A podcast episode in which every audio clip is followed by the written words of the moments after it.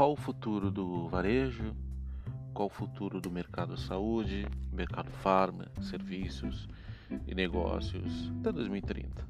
É, se a gente for pensar numa projeção bastante, bastante interessante, é o quanto que os mercados mudam e mudam muito né, de tempos em tempos. E aí, com o meio da pandemia, a gente viu que alguns mercados sofreram muito e nasceram novos mercados, nasceram novas oportunidades.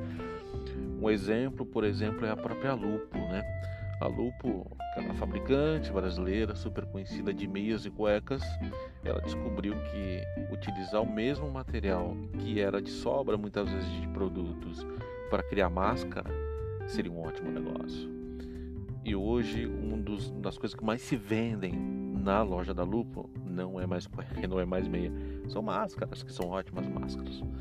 Inclusive, eu comprei hoje um conjunto, né? De, vem com quatro e quando que a gente imaginava, né? Um ano atrás que a gente ia comprar conjunto de quatro máscaras com cores diferentes e tal.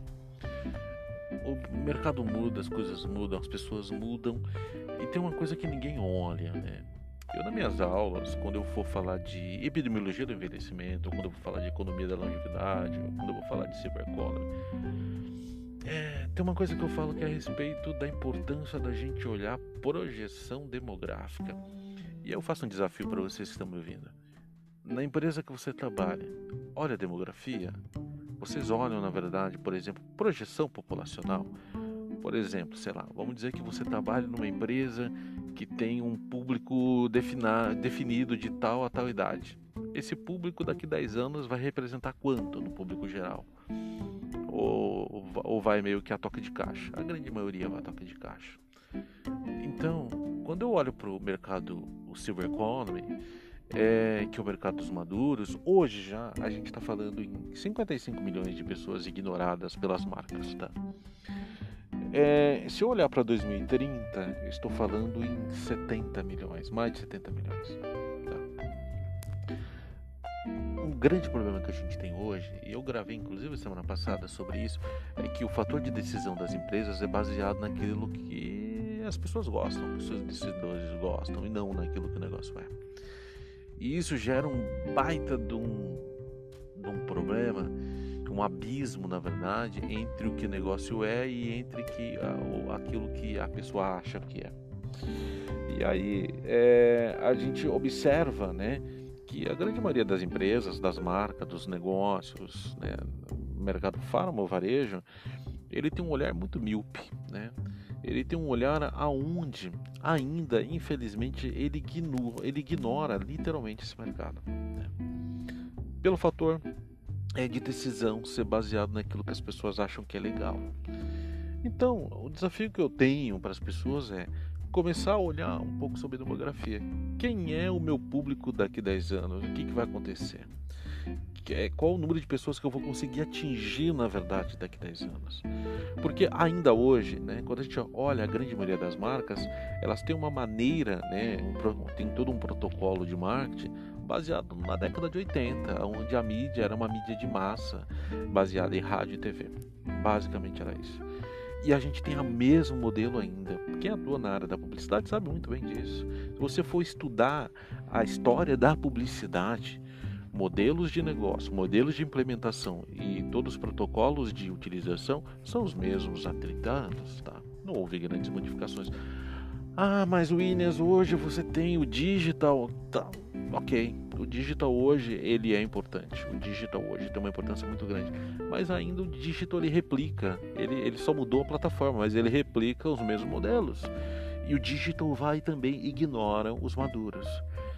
É muito maluco isso. Então, assim, a reflexão que eu faço hoje é que em 2030, né, quando a gente olha em projeção, a gente vai ter mais de 70 milhões de pessoas acima de 50 anos. O desafio que eu faço para você que trabalha em alguma empresa, que você atua no mercado hospitalar, que atua no mercado de varejo farma, varejo alimentar, com trade marketing, com merchandising, não importa, é que você se debruce sobre projeção populacional. Traga isso para sua empresa sabe? Coloque isso como uma meta de olhar para 2021, que isso faz total diferença. Isso muda negócio, isso muda jogo. A CVS ela se tornou o maior conglomerado de saúde do mundo porque ela resolveu olhar a demografia americana e tomar suas decisões baseadas na demografia e não naquilo que as pessoas achavam. Então a projeção ela se tornou fundamental nisso. E eu estou falando de algo extremamente simples, gente. Eu não estou falando de você contratar uma empresa de pesquisa para você perceber qual que é o insight do shopper, nada disso. Eu estou falando para olhar a planilha de projeção. É exatamente assim, simples assim. Que aí depois o segundo passo é, tá, então quer dizer que em 10 anos, hoje quem tem, sei lá, quem tem hoje 40, daqui 10 anos vai ter 50. Então, deixa eu pensar, esse cara de 40 hoje, ele consome o que e como? Como que esse cara provavelmente vai consumir as coisas daqui 10 anos? Porque a gente vai ter uma geração, a próxima geração de, de pessoas mais velhas, uma geração bastante conectada. Então eu tenho que ter uma maneira de poder abordar, uma maneira de poder conversar com essas pessoas bastante diferente. Aonde a mídia de massa, né, ela fica um pouco menos importante para essa pessoa e eu consiga utilizar desde podcast, eu consigo utilizar desde, por exemplo, rádio. Rádio é um negócio muito legal que poucas hoje poucas empresas utilizam. E rádio, na verdade, você consegue ter uma abrangência enorme, na verdade. Então, talvez fazer um caminho inverso às vezes. Eu não estou falando de sair da caixa, gente. Estou falando de exatamente pegar a caixa e transformar a caixa. No, sabe, essa estourar, ah, vamos sair da caixa. Não. Faz um negócio bem feito dentro da caixa, está ótimo. Não precisa inventar a roda, não precisa, oh meu Deus. É isso. Projeção que eu faço, 2030 a gente vai ter um outro mundo, no sentido muito mais velho, muito mais maduro, aonde os negócios, se não se adequar para essa população, vai morrer.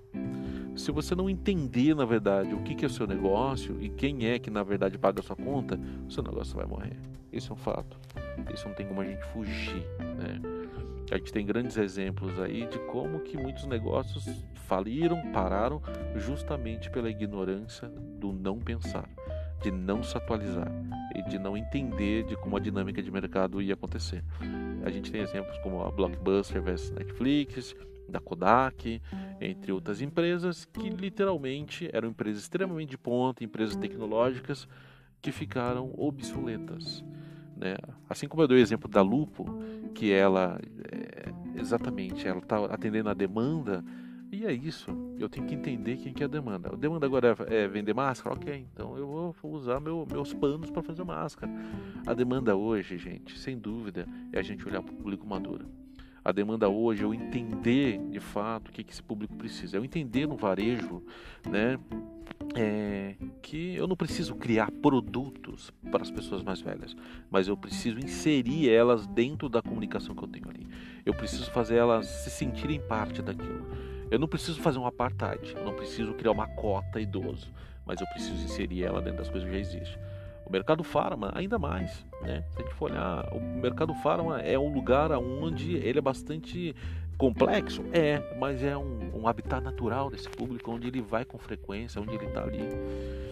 Né? E o Brasil, diferente dos Estados Unidos, a gente tem a maioria das farmácias aí são independentes. Então, a gente tem uma grande chance né, de olhar para esse público, gerar negócio, gerar valor e principalmente né, a gente pensar que a gente está advogando em causa própria, porque todos nós estamos envelhecendo de alguma forma. Né? Ou seja, essa população ela precisa ser enxergue, ela precisa ser vista e ela precisa, na verdade, ser respeitada como consumidor, como pessoas, como pessoas, né, como compradores e principalmente é, elas ser entendidas como gente também. É isso aí, gente.